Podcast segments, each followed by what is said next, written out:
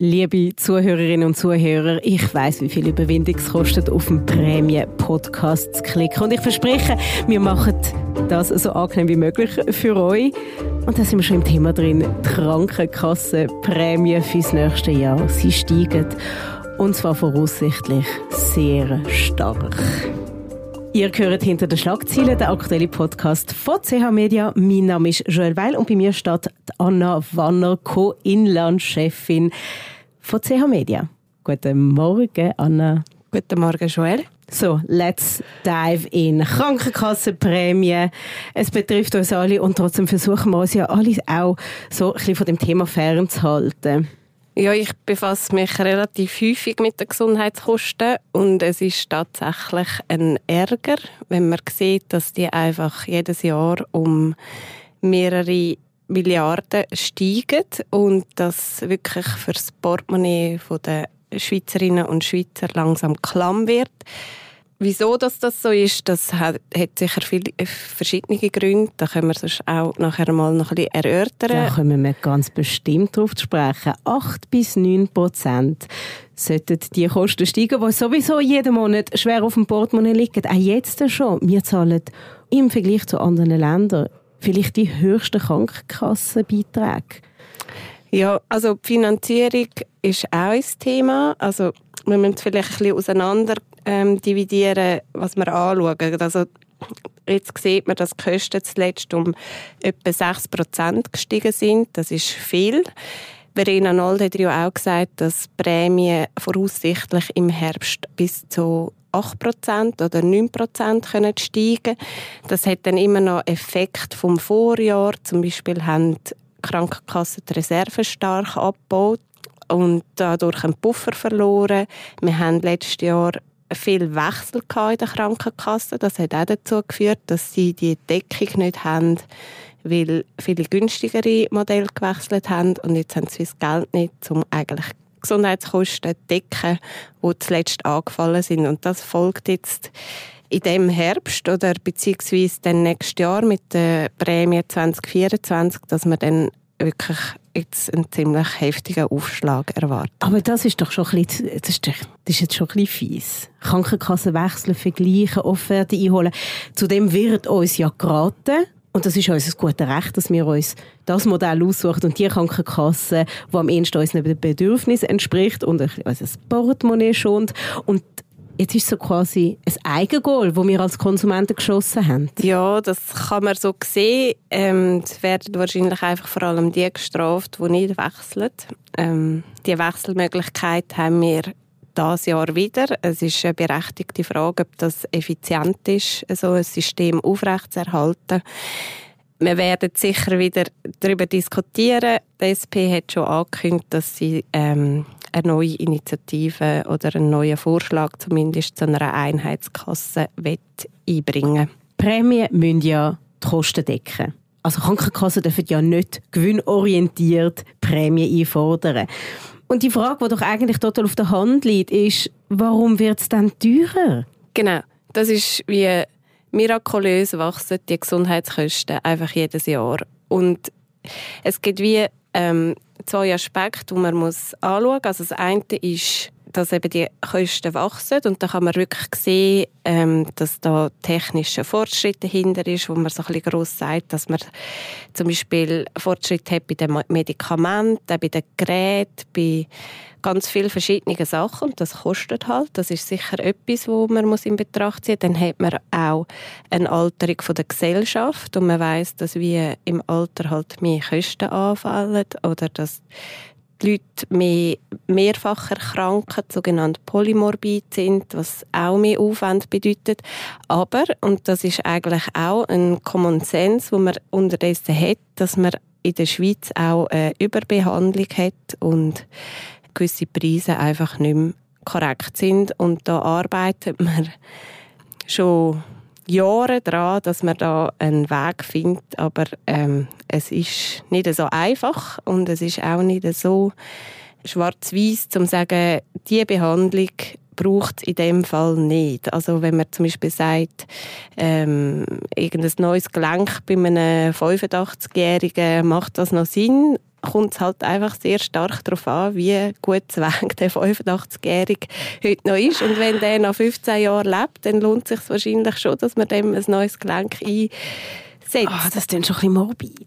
Ja, also es sind halt dann einfach letztlich schon auch Diskussionen, die ähm, ethisch sehr schwierig sind und wo man halt dann auch muss akzeptieren ein bisschen, dass man von den Patienten und von den Wünschen der Patienten her auch so weit geht, dass wir halt einfach die Kostensteigerung haben, weil halt ich als Patient ein Bedürfnis habe und wenn das nicht deckt wird oder wenn meine Wünsche nicht erfüllt werden, dann, also Patienten, das höre ich immer wieder, sind sehr fordernd, also auch bei den Abklärungen, dass man wirklich alles anschaut, bei den Behandlungen nur das Beste.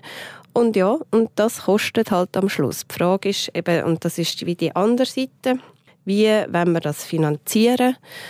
Und dort ist die Schweiz sicher speziell, weil sie nebst den Krankenkassenprämien eigentlich auch einen hohen Selbstbehalt hat. Also wenn man schaut, was aktuell die Durchschnittsperson in der Schweiz an Gesundheitsleistungen ausgibt, dann sind das 804 Franken pro Monat. Davon sind 40 Prozent über die Krankenkasse abdeckt etwa 20 Prozent zahlt der Kanton oder der Staat und immer noch 20 Prozent zahlt man aus dem eigenen Sack, also etwa 170, 175 Franken zahlt man jeden Monat auch aus dem eigenen Satz, aus dem eigenen Sack zusätzlich eigentlich zu der Krankenkasse. Das ist einfach, es ist einfach schon viel. Ja, und das ist jetzt auch, äh, sieht man die Diskussionen, die jetzt aufkommt. Nathalie Rickli, Regierungsrätin von der SVP in Zürich, wo sagt, ähm, die obligatorische Krankenversicherung die funktioniert eigentlich so nicht mehr, weil man ähm, eigentlich viel dort drin packt und das der Einzelne nicht mehr tragen kann. Jetzt gibt es die Regierungsräte, auch Gesundheitsdirektoren in Bern, ähm, die sagen, wir, man, braucht, äh, wir die Kopfprämie abschaffen. Wir können eigentlich nicht mehr solidarisch tragen, was wir hier geschaffen haben, sondern die Reichen müssen mehr zahlen. Oder? Und da, da ist man schon sehr tief in der Finanzierungsdiskussion. Das ist auch im Parlament aktuell, ähm, dass man eigentlich sieht, dass in den letzten 25 Jahren Krankenkassen deutlich mehr Kosten übernehmen. Genau. Und da können wir nachher nochmal darauf sprechen, auf eventuelle Lösungsansätze. Du hast vorher angeschnitten, das Thema von Angebot und Nachfrage. Es kommt dann bei mir einfach die Frage auf, schaffen wir für das Gesundheitssystem oder schafft das Gesundheitssystem, das ja eigentlich ein Dienstleister ist, für uns? Also das Gesundheitssystem schafft schon für uns. Weil da ist doch eigentlich total legitim, dass wir als Kunden oder Patienten Ansprüche haben und dass wir auch etwas mehr dürfen verlangen wie uns angeboten wird. Das ist legitim. Konsequenzen muss man halt dann einfach auch in Kauf nehmen und das sind die höheren Kosten. Und dort sehe ich ja schon eine gewisse Diskrepanz in der Diskussion. Und da sieht man in der Realität auch sehr häufig, zum Beispiel wenn es um Spitalschliessungen geht eigentlich will jeder die beste Behandlung, geht zum besten Spezialist, äh, ist auch dafür bereit, irgendwie in einen anderen Kanton zu reisen. Aber Spital vor der Haustür, das Schliessen, das geht auf keinen Fall. Und dort, äh, eben, dort ist die Anspruchhaltung von der Bevölkerung, die man an das System hat, dass man eigentlich sich selber nicht einschränken will. Das kann man so wählen und ich verstehe das sehr gut, aber es hat halt wie seine Kosten. Möchtest du damit sagen, dass wenn wir uns alle ein bisschen wieder zurückhalten mit Arztbesuch, dass wir dann die Prämieerhöhung nicht hätten? Ich glaube, es braucht wie einen Schritt von beiden Seiten. Ich glaube, wenn du jeden Tag mehrere hundert Franken an Gesundheitskosten zahlst, dann hast du auch einen Anspruch, dass du wie die beste Leistung bekommst. Und das ist wie so ein Hund, der sich in den Schwanz beißt, der einfach immer weitergeht je mehr dass ich muss zahlen muss, desto höher sind meine Anspruchsleistungen. Und ja, vielleicht würde es helfen, wenn sich der Einzelne ein bisschen zurücknehmen aber es braucht halt wie auch von Seiten der Leistungserbringer, sprich von den Ärzten, von den Spitälern, dann auch mal den Mut zu sagen, sie sind gesund oder es ist jetzt wirklich so, wie ich Ihnen das gesagt habe, man braucht keine weitere Abklärung. Oder? Und das, ich glaube, das ist schon heute schwieriger geworden, dass das auch im Zweifel eigentlich mehr noch etwas dazu gemacht wird als etwas weniger zum bei dem Bild bleiben vom Hund, der sich in den Schwanz beißt. Ich finde, beim Beißen da ist schon so sehr in den Schwanz, dass man es eigentlich schon im, schon im Nacken spürt. Jetzt hat die Konsumentenschutzorganisation Fédération Romande des Consommateurs gefordert, dass man Krankenkassenprämien einfrieren sollte. Riesen Fragezeichen. Was heißt das? Ja, dass man die Krankenkassenprämie einfach nicht mehr weiter erhöht.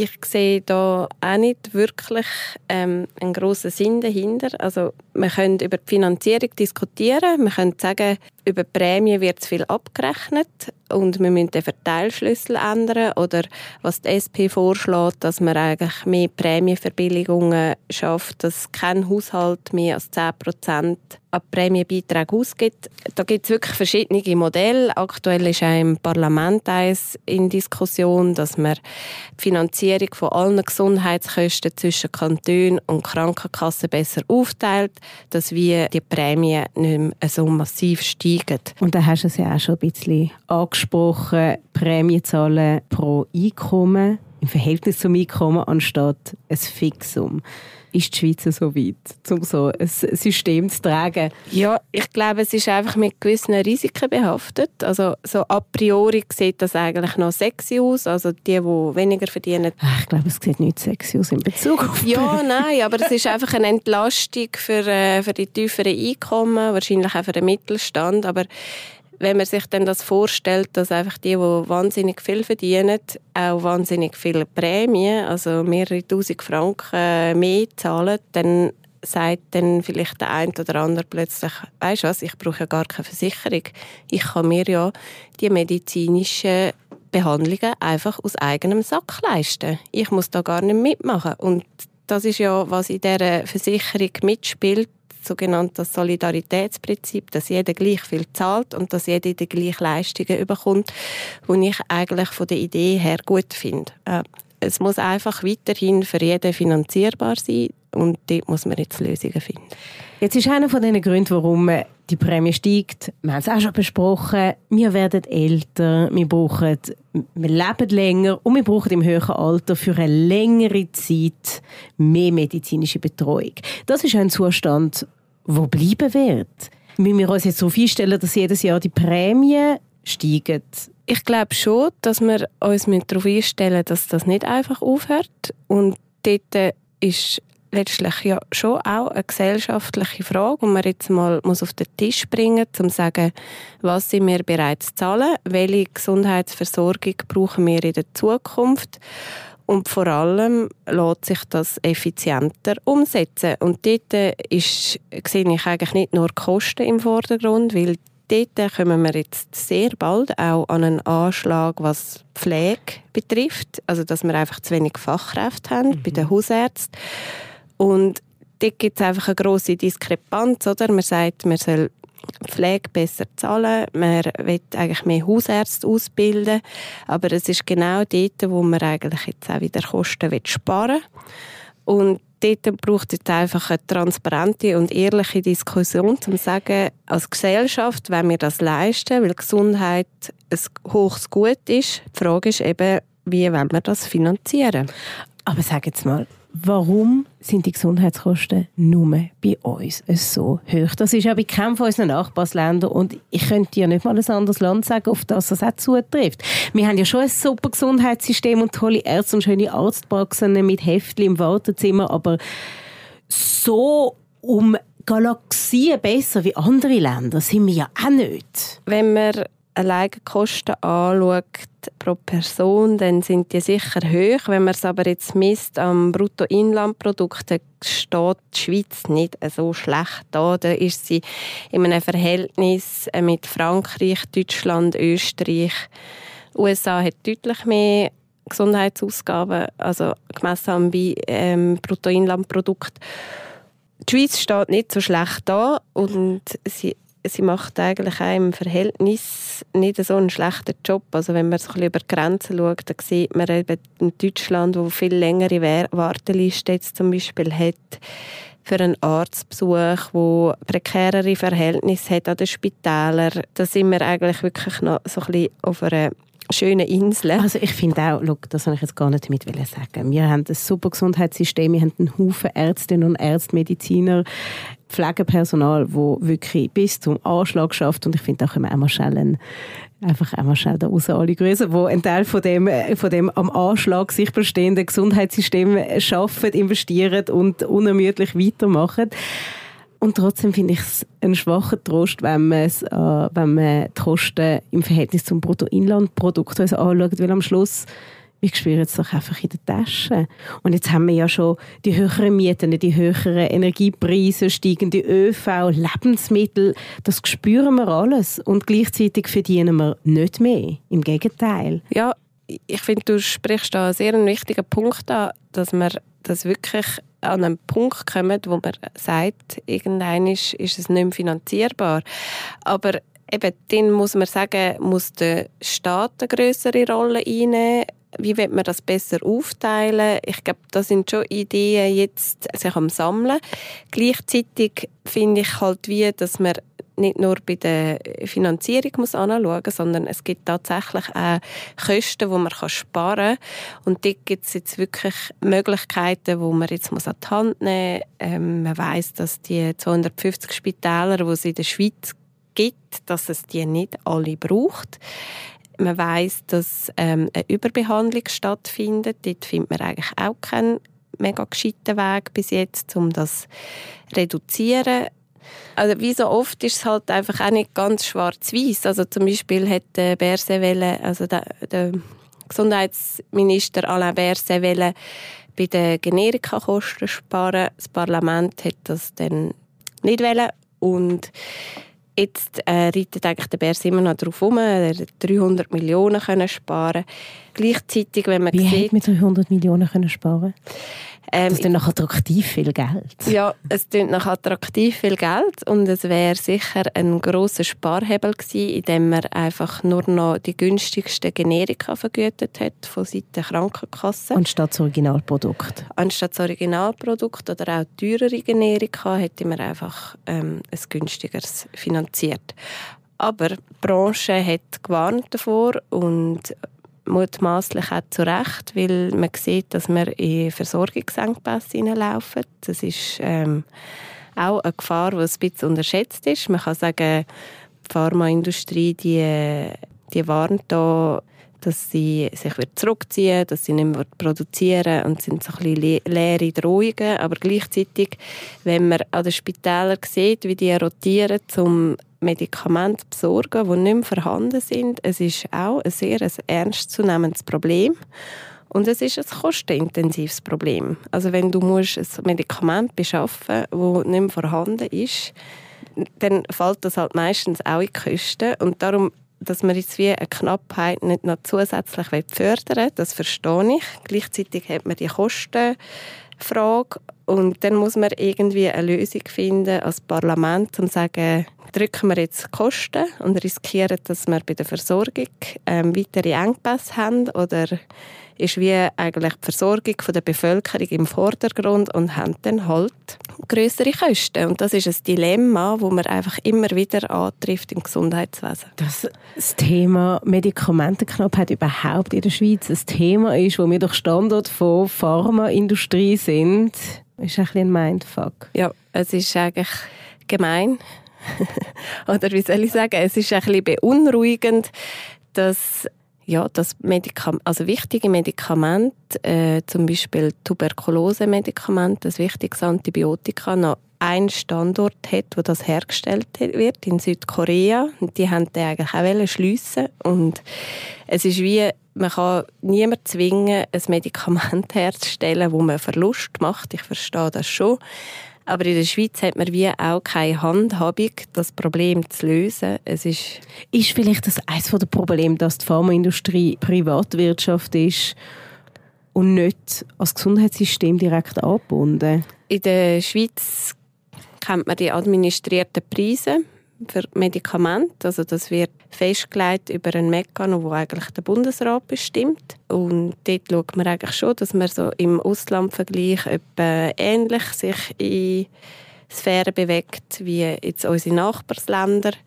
Dort hat man jetzt auch viele Kosten können sparen. Das Problem ist mehr eben bei den Nachahmerprodukten, wenn dann das Patent mal ausläuft, dass das nicht mehr attraktiv ist für die Firmen, das weiterhin zu produzieren. Und dort äh, hat die Schweiz schon ein bisschen Nachholbedarf, würde ich sagen. Wir kennen jetzt nicht zum Beispiel eine Industriepolitik wie Frankreich, wo der Macron einfach sagt, die 50 wichtigsten Medikamente stellen wir jetzt einfach wieder her.